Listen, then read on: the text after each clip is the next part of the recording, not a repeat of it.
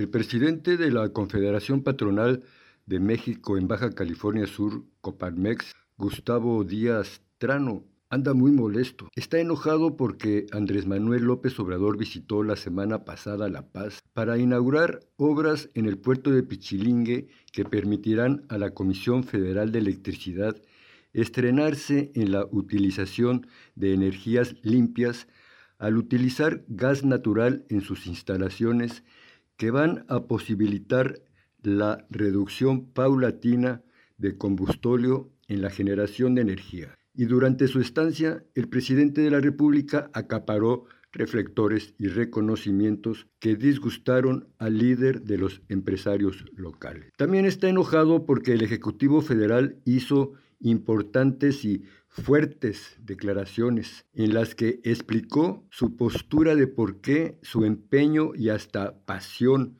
en defender y proteger a la Comisión Federal para que sea la empresa pública propiedad de todos los mexicanos, quien garantice el suministro de energía eléctrica en todo el territorio nacional y recobre así el papel rector que tuvo y debe volver a tener en el mercado de la generación de electricidad. López Obrador fue claro y precisó que ese es el espíritu de la ley que ha enviado al Congreso de la Unión. Díaz Trano enfático, aprovechó la ocasión y declaró a la prensa que nadie se fuera con la finta porque no es el gobierno federal quien está invirtiendo para traer gas natural y que son empresas extranjeras quienes le están haciendo llegar a Baja California Sur estas energías. No es López Obrador, díganle eso a la gente. La patria es primero. El señor Díaz recordó que es la empresa estadounidense New Forest Energy y no Comisión Federal de Electricidad, quien está realmente abriendo la oportunidad para que se utilice el gas natural en la entidad y que entonces el mérito no es del presidente de la República. Es, evidente que el nacionalismo no figura entre las virtudes de este distinguido miembro del empresariado chollero, y está feliz que sean empresas extranjeras y no la mexicana Comisión Federal de Electricidad quienes predominen en el mercado de las energías renovables, en lugar de aplaudir y reconocer el esfuerzo, aunque pequeño, de la Federación por atender las necesidades y añejos reclamos de la sociedad subcaliforniana de contar con energías limpias, aún en estos momentos de austeridad presupuestal impuestas por la lucha en contra de la pandemia del coronavirus 19? En lugar de un gesto mínimo de reconocimiento, ah, no, la mezquindad aflora y brota con olor putrefacto. A Mr. Díaz no le importa en absoluto que Baja California Sur se sume a entidades del norte del país como Chihuahua, Nuevo León, Coahuila, Durango y Zacatecas, en donde empresas estadounidenses y españolas además de generar el 100% de la energía eléctrica, también importan el 100% del gas natural que utilizan para producirla, provocando que México haya perdido paulatina, pero totalmente, su soberanía energética en los últimos 35 años y en cambio crecido sin medida su dependencia tecnológica del exterior.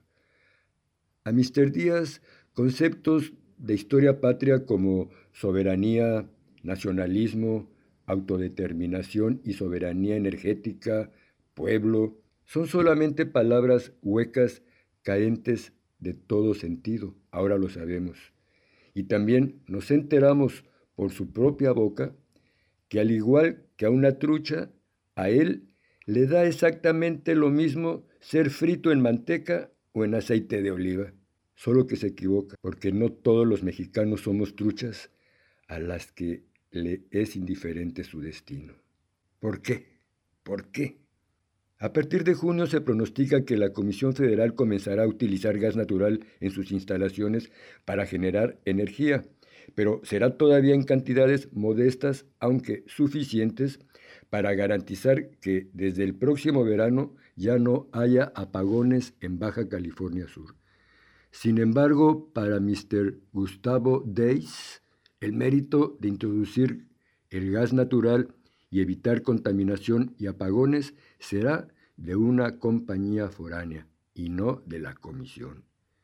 Si este señor, con todo respeto, fuera dirigente empresarial en algún país de tradiciones aún más nacionalistas que México, como son Japón, Alemania, Indonesia, Italia, y se le hubiera ocurrido en público desprestigiar a una empresa estratégica de su nación, pública o privada, antes de la medianoche se le hubiera pedido su renuncia y hasta el pasaporte, porque existen naciones en donde su clase capitalista ama a la patria tanto como la ama el obrero o el campesino, los estudiantes y sus mujeres, y junto con ellos, codo a codo, si es necesario, la defienden, desde la misma trinchera, y comparten sacrificios y enfermedades. Pero en México no sucede esto, al contrario. ¿De qué lado está la Coparmex? ¿O debemos llamarla Copa USA? Oiga, Mr. Days, ¿acaso por ser la Comisión Federal una empresa pública es por eso que la odia?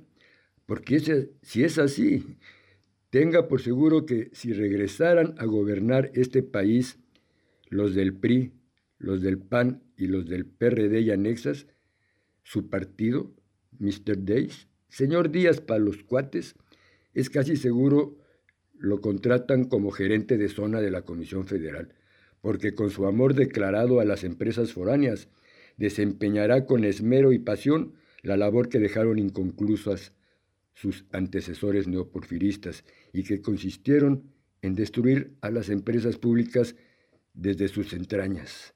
Y casi lo lograron. ¿Por qué este odio a México?